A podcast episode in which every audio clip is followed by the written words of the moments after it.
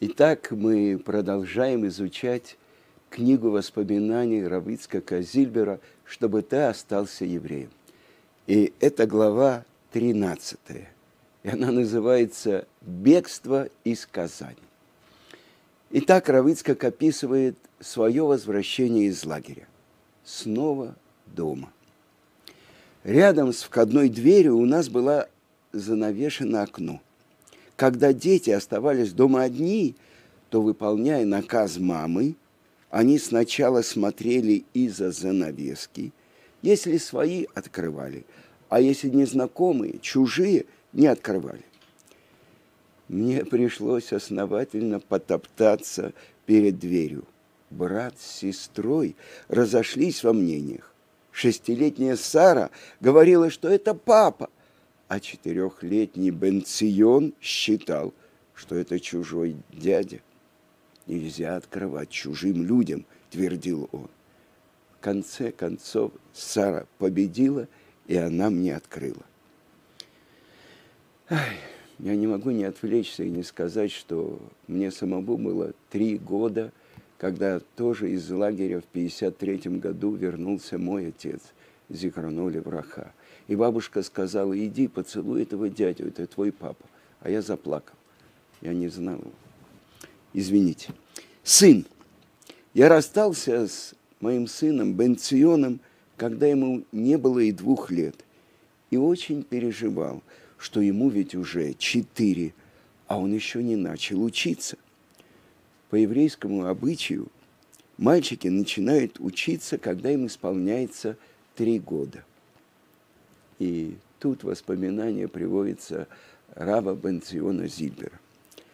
Отец в лагере пытался выстругать из дерева буквы еврейского алфавита, чтобы меня учить, все-таки какое-то начало. Товарищи по заключению его увещевали. Ну, еще успеешь его научить. Что ты торопишься? Ты же сидишь здесь, за решеткой. Теперь дома – продолжает Равыцкак. Мне хотелось восполнить пропавший год. Я стал учить с моим сыном Рабенционом, извините, Бенционом, алфавит, затем пятикнижие, хумаш, а в семь лет Равицкак начал уже обучать своего сына Талмуду. Когда сыну исполнилось восемь лет, продолжает Равицкак, я стал искать для него школу – где бы не замечали его пропуска в субботу. И нашел. Мы всей семьей молились, чтобы его туда приняли. С учительной, там была одна учительница, с ней было все договорено. Благодаря дочери Клейнермана, как я уже рассказывал. Но директор, но Горано, детям полагалось учиться в школах – по месту жителя, по месту жительства. А мы мало того, что просились не в свой район, так еще хотели сразу попасть, попасть в третий класс, где преподавала наша учительница Мария Яковлевна Разой. Читать и считать по-русски Бен Цион уже умел, а вот писать еще нет. Но Марию Яковлевну это не пугало. И опять воспоминания Рабенциона Зильбера. Я пошел в школу в 8 лет, а не в 7, как обычно, как полагалось. Потому что родители со всеми детьми старались тянуть хотя бы на год. Отец нашел мне двух учительниц. Одну во втором классе, но в школе на другом конце города, а одну в школе поближе, но в третьем классе. И спросил у меня – ну что ты выбираешь? Я ответил, я хочу учиться в школе поближе. Я помню, как мы всей семьей читали псалмы Тейлим перед тем, как идти к директору школы. Итак, продолжает Равыцкак, мы обратились к директору школы с просьбой принять любознательного, развитого мальчика – сразу в третий класс. Директор проверил Бенциона, как сейчас помню. Бенциона попросили умножить 11 на 11, и он с этим справился. А согласие учительницы принять мальчика к себе в класс довершило дело. Мы пошли в Горано, и там решение утвердили. Новая подглавка называется «Дети в школе». Вы понимаете, главная проблема была, что дети Рав Ицкака Зильбера в субботу в школу вообще не ходили. И, к сожалению, для Сары подходящую школу поблизости нам не удалось найти. А посещать один класс Бенционом она, естественно, не могла. Очень бы уж бросалось в глаза совместное отсутствие в субботу и брата, и сестры. Девочке приходилось нелегко. Она ездила на занятия через весь город, с пересадкой. Мы тщательно обдумывали все, что касается субботы. В зимние пятницы, когда уроки кончались уже после захода солнца, Бенцион, чтобы не возвращаться домой с портфелем, в предпоследнюю перемену относил портфель к женщине, которая жила по соседству с школой а рано утром понедельник он забирал свой портфель, чтобы до уроков приготовить домашние задания. Как поступала Сара, я уже сейчас не помню. Она была уже большая девочка и знала, что делать. И здесь небольшое отступление, добавление Раббанциона Зильбер. В начальной школе Сара училась первую смену и у нее проблем с субботой не было. И продолжает Равицкак. Я учил детей не выделяться в классе, быть как все, не говорить «этого я не ем», «этого я не делаю». Учил поддерживать со всеми хорошие отношения, не ссориться, не драться, не спорить. Учил так, из моральных соображений прежде всего – но и из тактических тоже. И обе причины хорошо объяснял детям. Как-то придя в школу, я увидел имя Сары на школьной доске почета. Я тут же побежал к учительнице. Лучше Саре не высовываться. Учительница снизила Саре оценку, и Сара перестала быть отличницей. Равыцхак вспоминает, что когда он начал э, в 90-е годы ездить в Ешиву Торат Хаим, он навестил Казань и встретился с этой учительницей. Пятом классе, к которому дети подошли одновременно, от того, что Бенцион поступил сразу в третий, возникла новая проблема. Там уже преподавала не одна учительница, а было несколько учителей – со всеми сразу о субботе не договоришься. И мы решили проблему, устроив детей к знакомому директору в школу рабочей молодежи, где в субботу занятий не было. И дети стали ездить в школу вместе. Бенциону было 10 лет, а Саре 12. Но эта идиллия продолжалась недолго. Недели через две в школу пришла комиссия. Инспектор возмутился. Что у вас тут? Школа рабочей молодежи или детский сад? И двоих детей исключили. Но я устроил Сару в другую школу.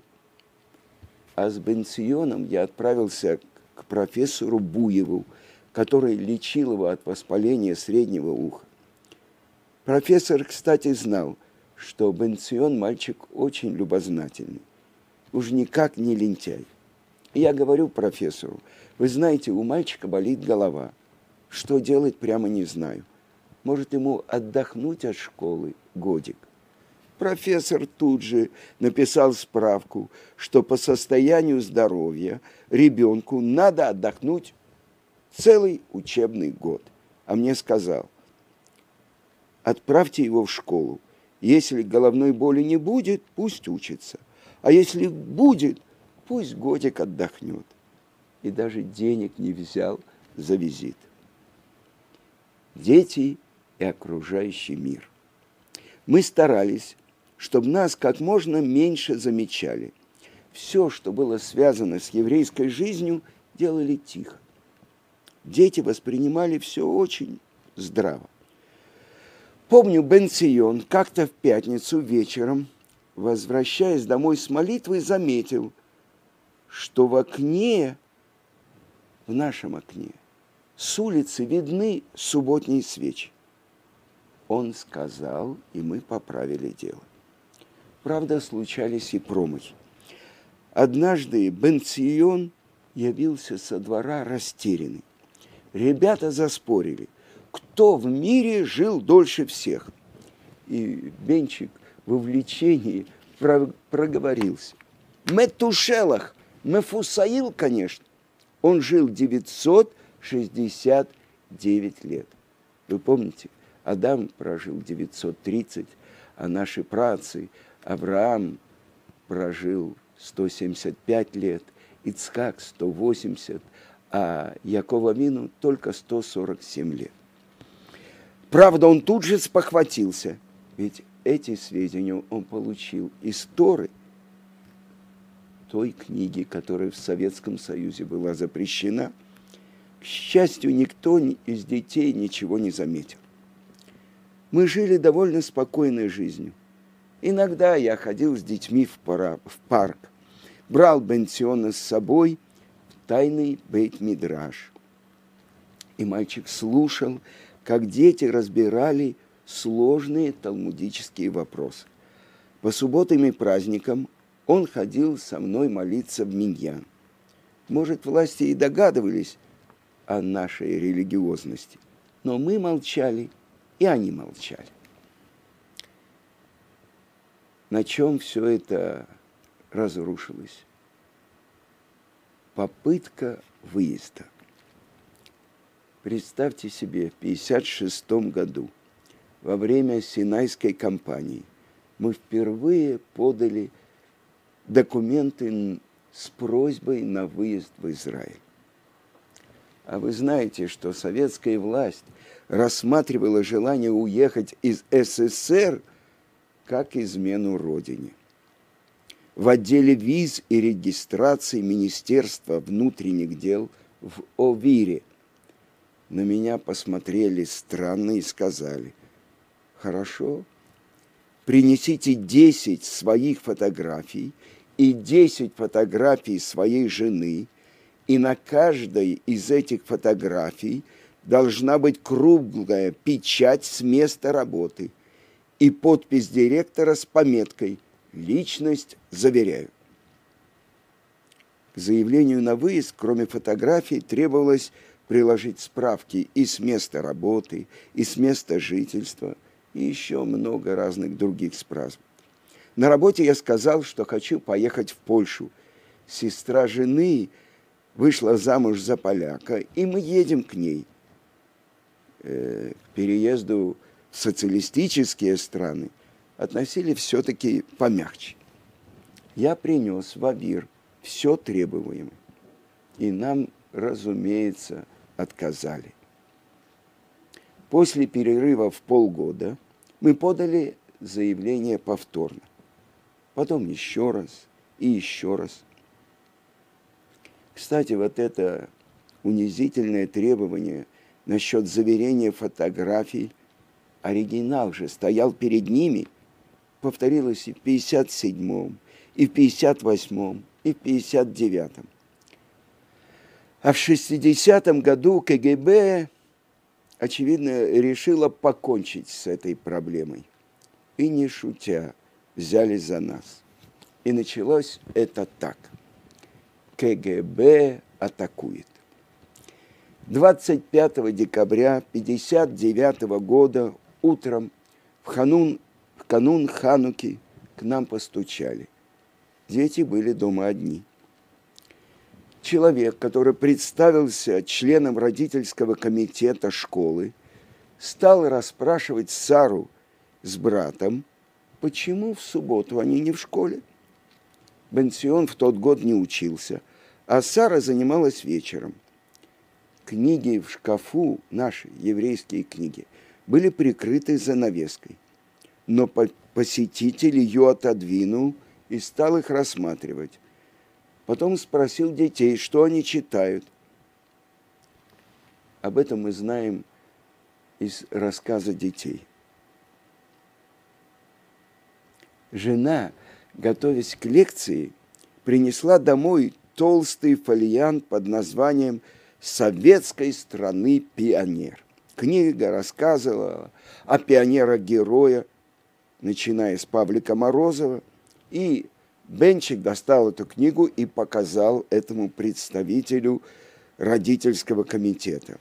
Но представитель из этого комитета снял пол, с полки книгу на иврите и поинтересовался у Бенсиона, а что это за книга? Бенсион сказал, что не знает, и заговорил об Аркадии Гайдаре. Даже вступил в гостям в дискуссию, почему Гайдар на фронте, избегая плена, последнюю пулю пустил с себя. Если уверен в себе, зачем стреляться? Лучше убить еще одного немца. Посетитель возразил, что, видимо, таков был приказ партии, и пустился в расспросы, где работает папа, мама. Потом я сделал детям выговор. Зачем вы рассказываете, где мы работаем? Но, честно говоря, кто бы ни был пришедший, газетный корреспондент или сотрудник КГБ, у него и так имелась вся нужная информация. И вот эта глава называется «Фильетон». Спустя какое-то время после визита позвонили из газеты «Советская Татария». Расспрашивали, почему я хожу в синагогу, почему то, почему все. Я понял, что что-то готовится. И сам пошел в редакцию. Попробую поговорить, думаю. Беседуя с редактором, я спросил, а что делать человеку, который верит? Как ему себя вести? А редактор ответил мне вопросом на вопрос. Помните такого-то? И назвал фамилию одного православного священника который публично отрекся от своей веры. По-видимому, это было все, что с его точки зрения мог сделать в этой стране верующий человек. И я понял, что это было указание из КГБ, то, что они хотят добиться и от меня. Среди сотрудников газеты был один еврей-филентонист – мы были знакомы с его матерью. Этот человек попытался предотвратить появление в газете разоблачительного филиетона. Ожидая в коридоре, я слышал его разговор с редактором. Речь шла о моем пребывании в лагере. Информация о таких вещах весьма выигрышна для газеты и весьма проигрышна для того, о ком, о, о ком пишут. Поэтому филетонист говорил, зачем вам слишком цепляться к этому верующему? Откуда ты его знаешь? А его весь город знает. Видимо, на что-то все-таки ему удалось повлиять. А он многим рисковал, вмешиваясь в наше дело. Потому что в фильетоне о заключении не было сказано ни слова но вымышленная фамилия, которой фильетон был подписан, Нофенман, напоминала фамилию того еврея. Я думаю, это было сделано, чтобы меня ввести в заблуждение. Когда же он услышал, чем кончилось дело, а меня уволили с работы и собирались лишить родительских прав, с ним, с этим фильетонистом, случился сердечный приступ. В фильетоне, помимо религиозности, меща, меня еще обвиняли в укрывательство крупного растратчика. А подразумевался совсем ни в чем не повинный человек. Бенцион Вугман, родом из Бессарабии, той часть Румынии, которая за год до войны по соглашению между Сталином и Гитлером и Макшмам Везихрам превратилась в Молдавскую ССР. Войдя в Бессарабию, Советы в одну страшную ночь пересажали всех людей с сомнительным социальным происхождением. Вугману удалось бежать в Казань. Он скрывался у меня около полугода, а потом его задержали где-то вне дома, возможно, прямо на улице, и посадили. Но фильетон создавал впечатление, что его арестовали прямо у меня. Так кто же они, эти укрыватели преступников? Вопрошал фильетонист. А с Вугманом вообще получилось очень тяжело. Он отсидел 10 лет, а когда вышел, прислал мне письмо, которое меня просто ужаснуло.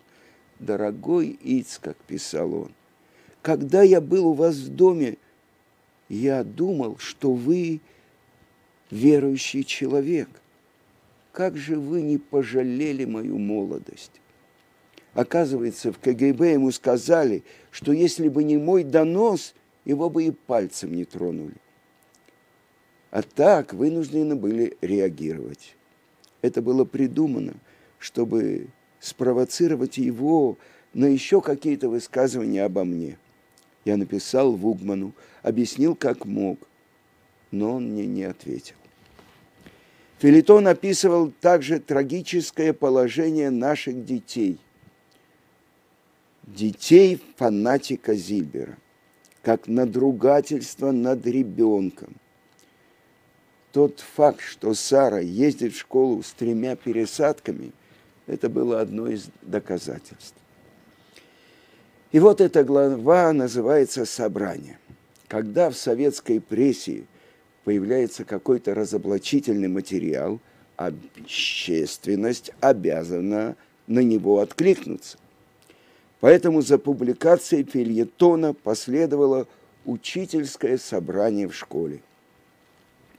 Оно состоялось 6 января, 9 Тевета и, как вы понимаете, в субботу и продолжалось с 10 утра до 6 вечера, 8 часов, полный рабочий день.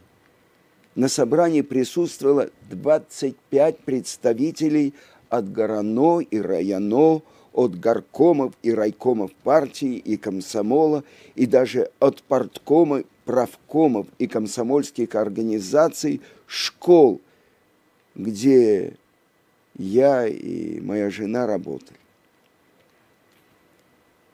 все выступали с речами. Если считать еще директора, зауча, порторга школы и других, выступающих было 35 человек. И в этот же день происходило собрание в школе, где работала Гита. Ей предложили развестись со мной, обещали за это особенную, хорошую и хорошо оплачиваемую работу – обещали дать трехкомнатную квартиру в центре Казани и спокойную жизнь. И оба собрания приняли абсолютно одинаковое, заранее утвержденное решение. Начали с того, что некто Шалашов, заведующий рай отделом народного образования, спросил меня – а вас говорят, что вы верите в Бога. Это верно? Я сказал, да. Подумайте хорошенько. Товарищи, которые работали с вами столько лет и учились с вами в университете, надеются, что вы серьезно подумаете о своем пути и не станете принимать ошибочных решений. А я ответил, что я верил – верю и буду верить. И тогда спрашивает меня представитель райкома партии Моисеев, а что вы будете делать, когда мы построим коммунизм?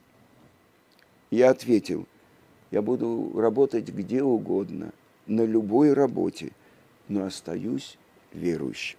Но ведь это невозможно, продолжил Моисеев. У Энгельса ясно написано, что при коммунизме никаких верующих не будет, ни одного. А я говорю, а я останусь.